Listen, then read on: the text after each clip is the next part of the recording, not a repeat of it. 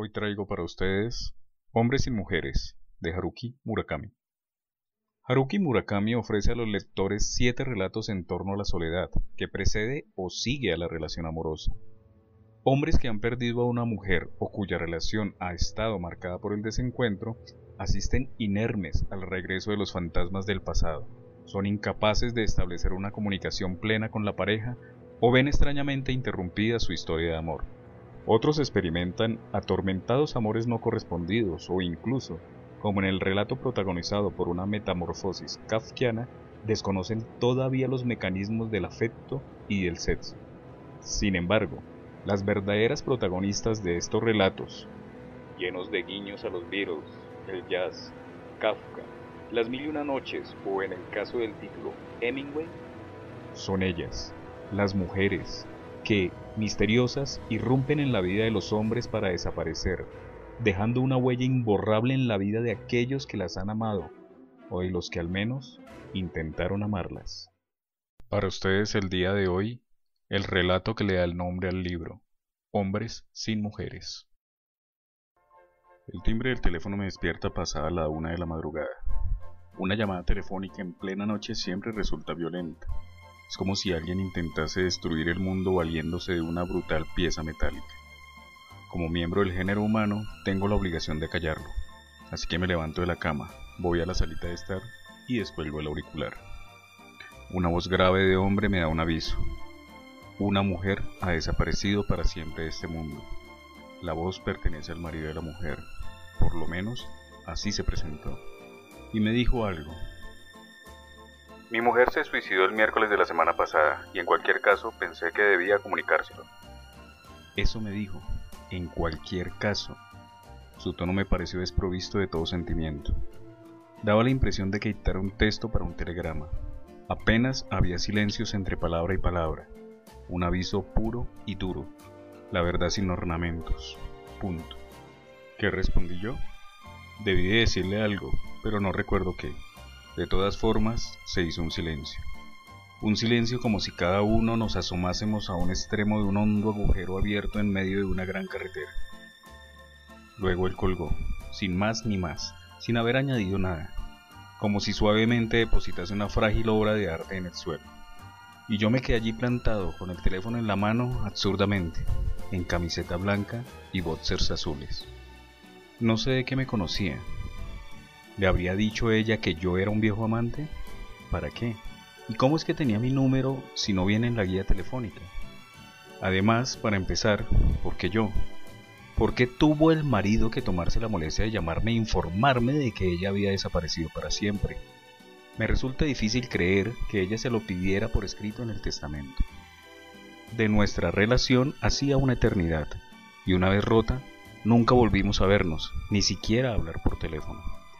Pero en fin, eso no tenía importancia. El asunto es que no me dio ni una sola explicación. Él creyó que tenía que informarme de que su mujer se había suicidado, y en algún sitio consiguió el número de teléfono de mi casa, pero no vio necesario informarme nada más. Todo indica que su intención era dejarme en ese punto intermedio entre el conocimiento y la ignorancia. Pero ¿por qué? ¿Pretendería hacerme pensar en algo? ¿En qué? No lo sé. El número de interrogantes solo fue en aumento, como un niño que estampa su sello de juguete sin ton ni son en su cuaderno. Y es que ni siquiera tenía idea de por qué se había suicidado o cómo había puesto fin a su vida. Aunque hubiera querido averiguarlo, no habría podido. Desconozco dónde vivía, y ya puestos, ni siquiera sabía que se hubiera casado. Como es natural, tampoco sé su apellido de casada. El marido no me dijo el nombre por teléfono cuánto tiempo había estado casada, había tenido hijos, hijas. No obstante, acepté sin más lo que el marido me había comunicado. No albergaba ninguna sospecha. Tras romper conmigo, ella siguió viviendo en este mundo. Se enamoraría, probablemente, de alguien con quien luego se habría casado, y el miércoles de la semana pasada acabó con su vida por algún motivo, de algún modo. En cualquier caso, en la voz del marido había, sin duda, un vínculo profundo con el mundo de los muertos. En la quietud de la noche fui capaz de sentir esa cruda conexión. Percibí la tirantez del hilo tensado y su agudo destello. En ese sentido, llamarme pasada la una de la madrugada, fuese o no su intención, era la opción correcta para él. A la una de la tarde, seguramente, no habría causado el mismo efecto. Cuando por fin colgué el auricular y volví a la cama, mi mujer estaba despierta. ¿Quién ha llamado? ¿Se ha muerto alguien? preguntó ella. No, nadie. Eh, se han confundido el número. Contesté arrastrando las palabras, con voz somnolienta, pero ella por supuesto no me creyó, porque incluso en mi tono se percibía un atisbo de muerte. La conmoción que provoca una muerte reciente es altamente contagiosa. Se transforma en un temblorcillo que se propaga por la línea telefónica, deforma el eco de las palabras y hace que el mundo se sincronice con su vibración. Mi esposa con todo no añadió nada. Estábamos acostados a oscuras, cada uno pensando en sus cosas, con el oído pendiente de aquella quietud. De modo que aquella era la tercera mujer que elegía la vía del suicidio de entre todas con quienes yo había salido. Bien pensado, no, no, tampoco hace falta pensarlo tanto, pues la verdad es que es una tasa de mortandad considerable. Apenas puedo creerlo, porque tampoco he salido con tantas mujeres. Me cuesta entender cómo pueden ir quitándose la vida, una tras otra, siendo tan jóvenes. Ojalá no sea culpa mía, ojalá no me vea implicado, ojalá ellas no me tomen como testigo o cronista. Lo deseo de veras, de corazón. Además, ¿cómo expresarlo? Ella, la tercera, dado que me resulta incómodo no nombrarla de algún modo, he decidido llamarla provisionalmente M. La tercera no era, en absoluto, una persona con rasgos suicidas. Y es que a M siempre la vigilaban y protegían todos los marineros fornidos del mundo. No puedo explicar con detalle qué clase de mujer era, dónde y cuándo nos conocimos ni las cosas que hacía. Lamentándolo mucho, aclarar ciertos aspectos me causaría diversos problemas en la vida real. Posiblemente se generarían unas molestias que afectarían a personas todavía vivas de su entorno. Así que solo puedo decir que mantuve una relación muy íntima con ella durante una época. Pero un buen día sucedió algo y nos separamos. A decir verdad, creo que conocí a M cuando tenía 14 años. En realidad no fue así, pero aquí lo daré por hecho. Nos conocimos en el colegio a los 14 años. Debió de ser en clase de biología. Estaban hablándonos sobre los amonites, los celacantos o algo por el estilo. Ella estaba sentada en el pupitre al lado. Yo le dije, ¿podrías pasarme la goma? si tienes. Es que he olvidado la mía. Y ella partió su goma de borrar en dos y me dio un pedazo, sonriendo. Y, literalmente, en ese mismo instante tuve un flechazo. Ella era la chica más guapa que jamás había visto. O eso pensaba yo entonces. Así es como quiero ver a M. Quiero imaginar que nos encontramos por primera vez en el aula, por la abrumadora y subrepticia intermediación de los amonites, los elacantos o lo que quiera que fuese. Y es que al imaginarlo así, muchas cosas encajan a la perfección. A los 14 años yo estaba sano como un producto recién fabricado y por consiguiente, cada vez que soplaba el cálido viento de poniente tenía una erección. Al fin y al cabo estaba en la edad. Pero con ella no me empalmaba, porque ella superaba con creces todos los vientos de poniente. Bueno, y no solo los vientos de poniente. Era tan maravillosa que anulaba cualquier viento que soplase desde cualquier dirección ¿Cómo iba a tener una sucia erección delante de una chica tan perfecta? Era la primera vez en mi vida que me encontraba con una chica que provocara en mí tal sensación. Siento que ese fue mi primer encuentro con M. En realidad no fue así, pero si lo pienso de esa manera todo cobra sentido. Yo tenía 14 años y ella también. Para nosotros fue la edad del encuentro perfecto. Así fue como de verdad debimos conocernos. Pero luego M desaparece de pronto. ¿A dónde habrá ido? La pierdo de vista. Algo ocurre y en el preciso instante que miro hacia otro lado, ella se va sin más ni más. Cuando me percato ya no está, aunque un rato antes se encontraba ahí. Quizá algún astuto marino la haya engatusado y se la haya llevado a Marsella o a Costa de Marfil. Mi desesperación es más profunda que cualquier océano que hayan podido surcar más profunda que cualquier mar, guarida de calamares gigantes y dragones marinos. Me aborrezco, ya no creo en nada. ¿Cómo es posible? Con lo que me gustaba M, con el cariño que le tenía, con lo que la necesitaba, porque tuve que mirar hacia otro lado. Pero por el contrario, desde entonces M está en todas partes. Puedo verla en cualquier sitio. Sigue ahí y la veo en distintos lugares, en distintos momentos, en distintas personas. Me doy cuenta. Yo metí la mitad de la goma de borrar en una bolsa de plástico y la llevé para siempre conmigo, como una especie de talismán, como una brújula que marca el rumbo. Si la llevaba en el bolsillo, algún día encontraría a M en un rincón del planeta. Estaba convencido. Lo único que ocurriera era que se había dejado engañar por las sofisticadas lisonjas de un marinero que la embarcó en un gran buque y se la llevó a tierras remotas. Porque ella era una chica que siempre procuraba creer en algo. Una persona que no titubeaba a la hora de partir una goma en dos y ofrecerte la mitad.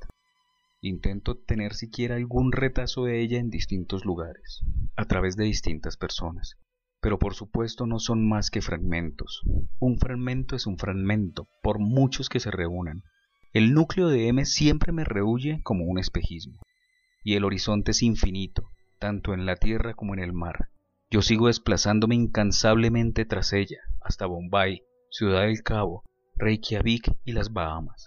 Recorro todas las ciudades portuarias, pero cuando llego, ella ya se ha esfumado.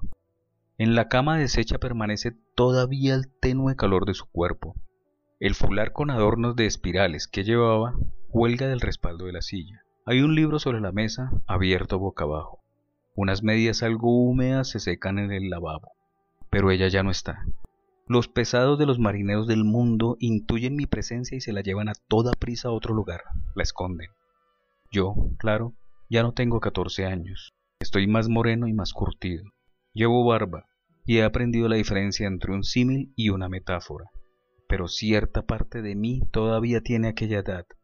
Y esa parte eterna de mí, que es mi yo de 14 años, espera con paciencia a que un suave viento de poniente acaricie mi sexo virgen. Allí donde sople ese viento, allí estará M. Esa es M para mí. Ella no es una amiga de permanecer en un sitio pero tampoco es de las que se quitan la vida. Ni siquiera yo sé qué pretendo al contar todo esto. Supongo que intento escribir sobre la esencia de algo irreal, pero escribir sobre la esencia de algo irreal se asemeja a quedar con alguien en la cara oculta de la luna. Está oscuro y no hay señales. Encima es vastísima. Lo que quiero decir es que Em era la chica de quien debí enamorarme cuando tenía 14 años pero en realidad fue mucho más tarde cuando me enamoré de ella y, para entonces, ella, por desgracia, ya no tenía 14 años. Nos equivocamos en el momento de conocernos, como quien confunde el día de una cita. La hora y el lugar eran correctos, pero no la fecha.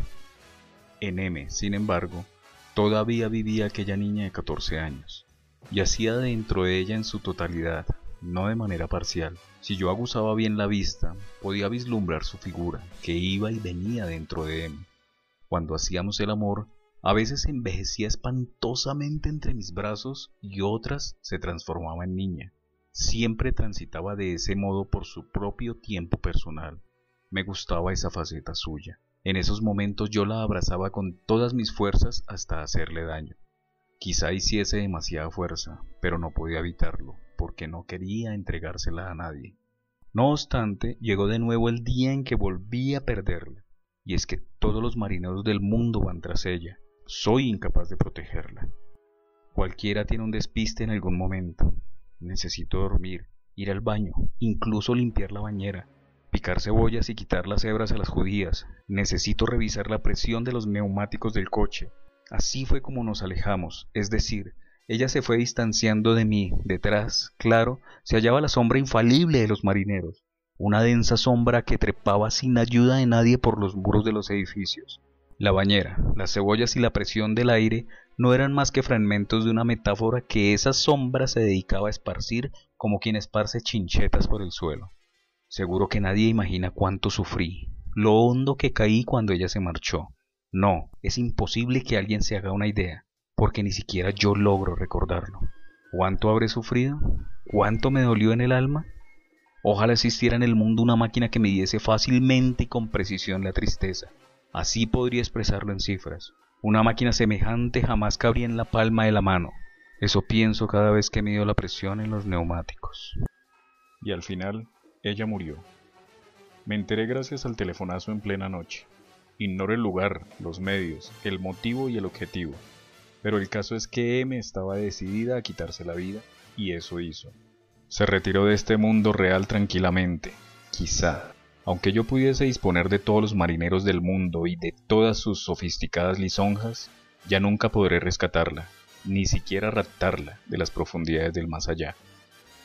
Si a medianoche escuchas con atención, es posible que tú también percibas a lo lejos el canto fúnebre de los marineros. Además, tengo la impresión de que, debido a su muerte, he perdido para siempre a mi yo de 14 años. Esa parte ha sido arrancada de cuajo de mi vida, como el número retirado del uniforme de un equipo de béisbol. La han depositado en una robusta caja fuerte con una compleja cerradura y arrojado al fondo del océano. Tal vez la puerta no se abra en mil millones de años. Los amonites y los elacantos la vigilan en silencio. El espléndido viento de poniente ya ha dejado de soplar. Todos los marineros del mundo lamentan de corazón su muerte, así como todos los antimarineros del mundo. Cuando me enteré de la muerte de M, me sentí el segundo hombre más solo del planeta. El primero, sin duda, es su marido. Le cedo la plaza. No sé qué clase de persona será. No dispongo de ninguna información sobre su edad, a qué se dedica o a qué no se dedica.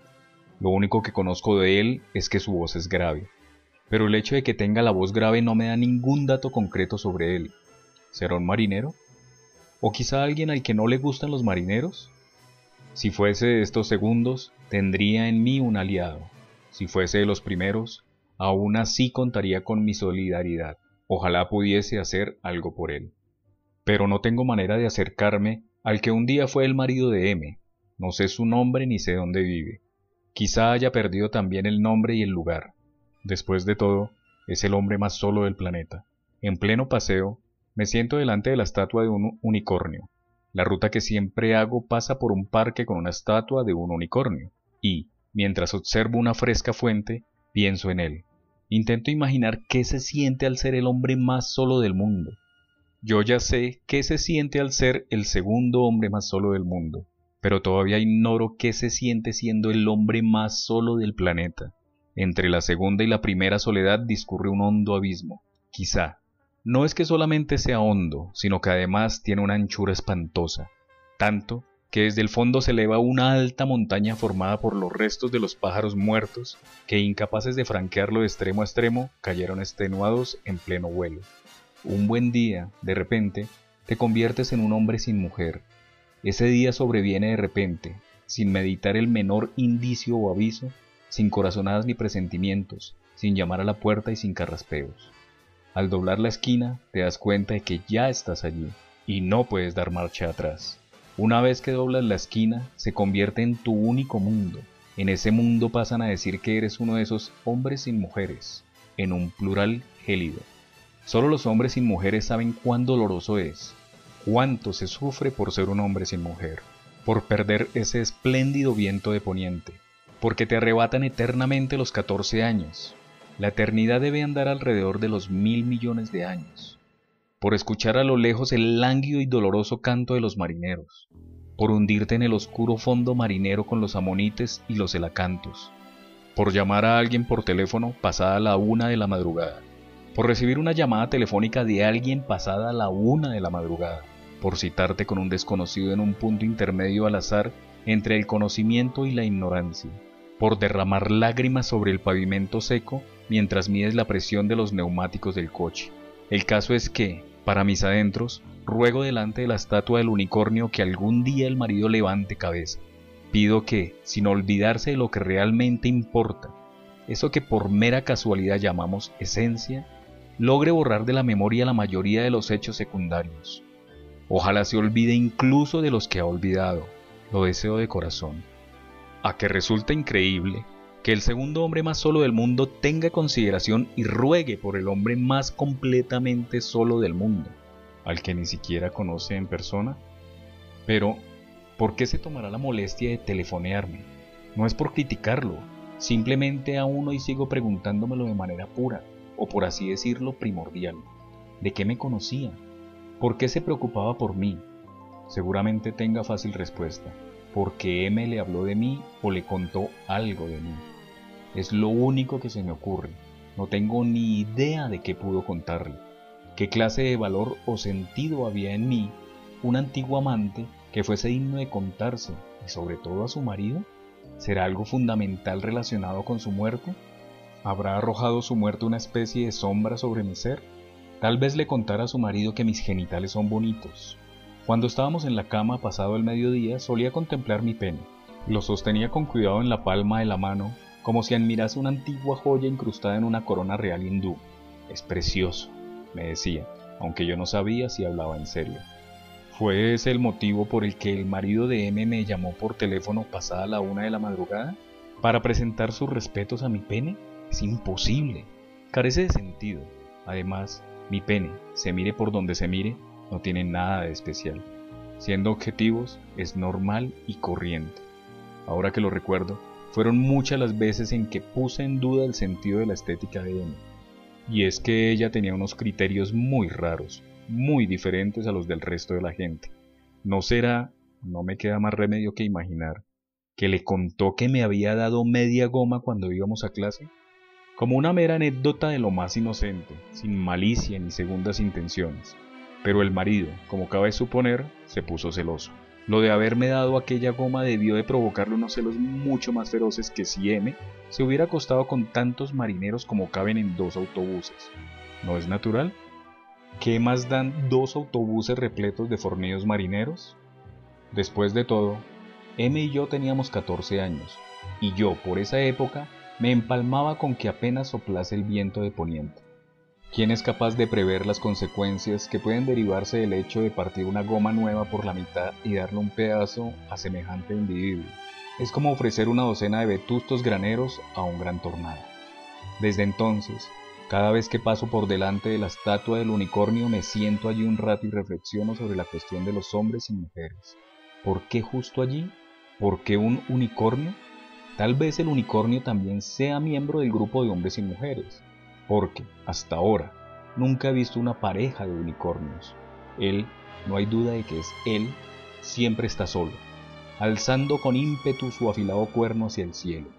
Tal vez, como representante de los hombres y mujeres, debamos erigirlo en símbolo de la soledad que llevamos a nuestras espaldas.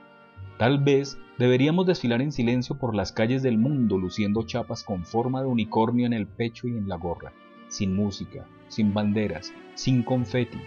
Quizá, abuso de la palabra quizá, quizá. Convertirse en un hombre sin mujer es muy sencillo.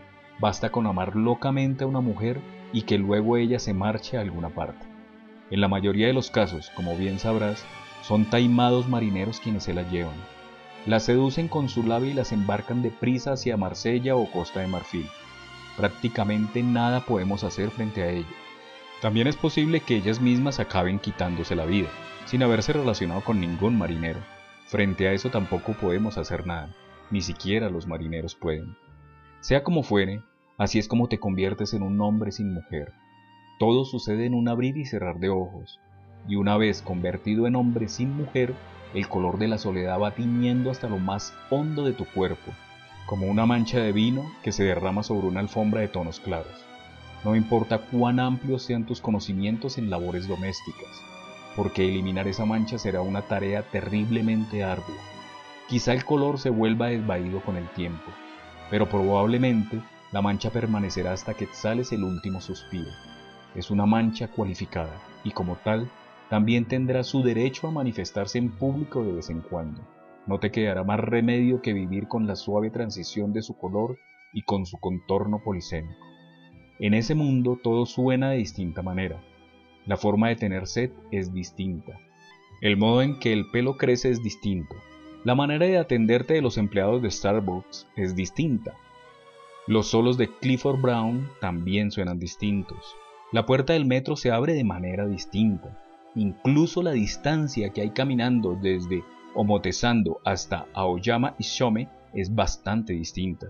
Aunque más tarde conozcas a otra mujer y por muy estupenda que ésta sea, de hecho, cuanto más estupenda, peor, empiezas a pensar que la perderás desde el mismo instante en que la conoces. La sombra evocadora de los marineros, el timbre de las lenguas extranjeras en sus bocas, griego, estonio, tagalo, te pondrá nervioso. Todos los nombres exóticos de los puertos del mundo te harán temblar, porque ya sabes que se siente al ser un hombre sin mujer. Tú eres una alfombra persa de tonos claros, y la soledad, la mancha del Burdeos que nunca se eliminará. La soledad la traen de Francia, y el dolor de la herida de Oriente. Para los hombres sin mujeres, el mundo es una mezcolanza vasta e intensa, es la otra cara de la luna en su totalidad.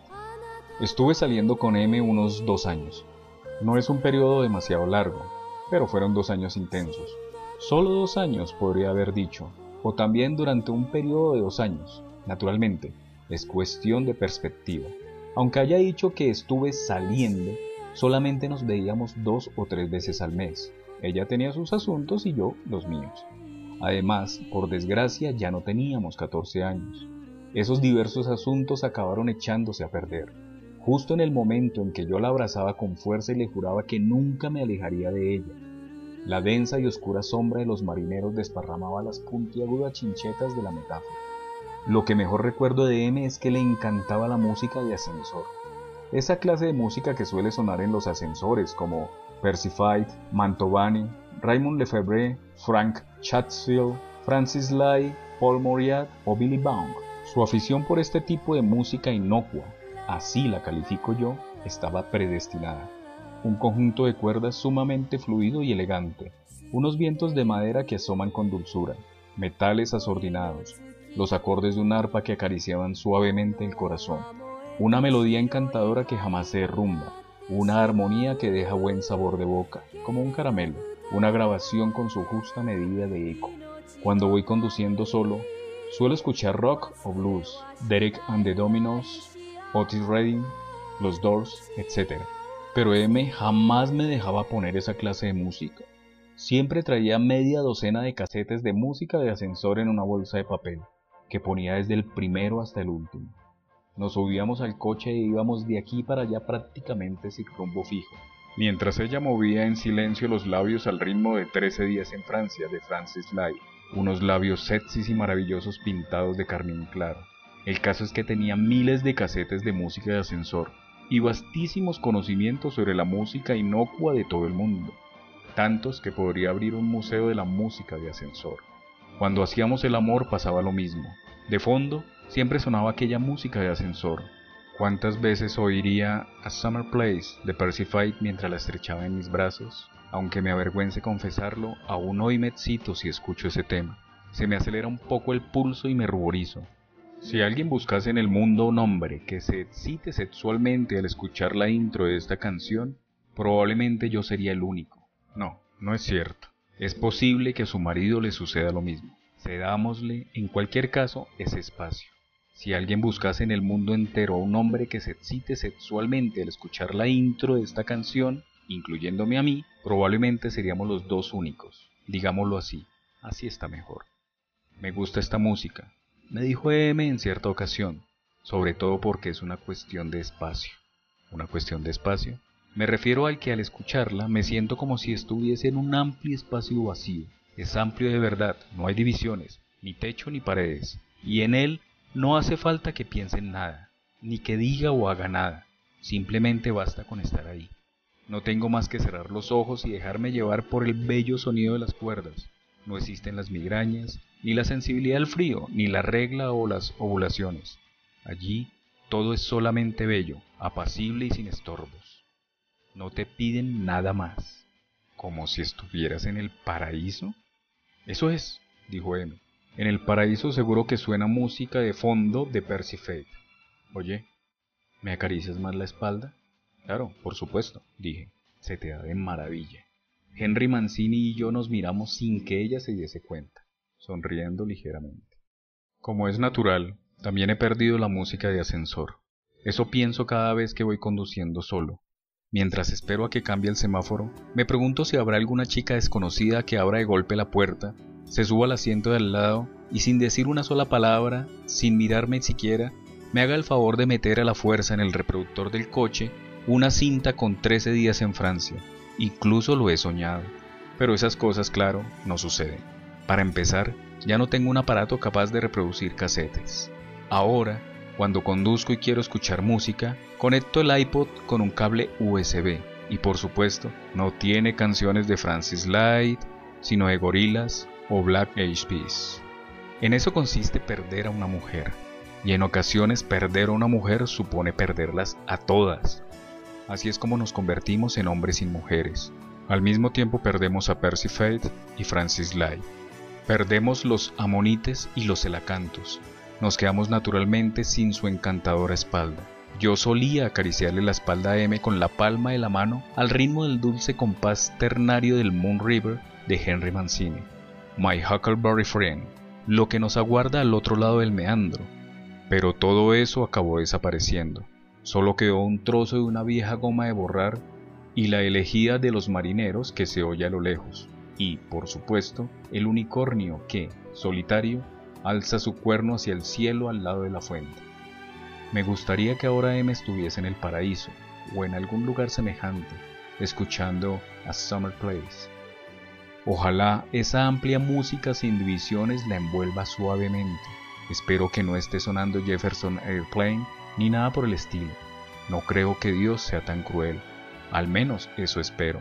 Y ojalá de vez en cuando se acuerde de mí al escuchar el pizzicato de los violines de Summer Place. Pero tampoco pido tanto aunque sea sin mí, ruego para que M viva feliz y tranquila, junto con su imperecedera música de ascensor. Como uno más de los hombres y mujeres, lo ruego de corazón. Parece que lo único que puedo hacer es rogar. Por ahora, quizá. Espero hayan disfrutado este relato de hombres y mujeres, del libro homónimo de Haruki Murakami. Mi nombre es Alberto y mi placer es leer para usted.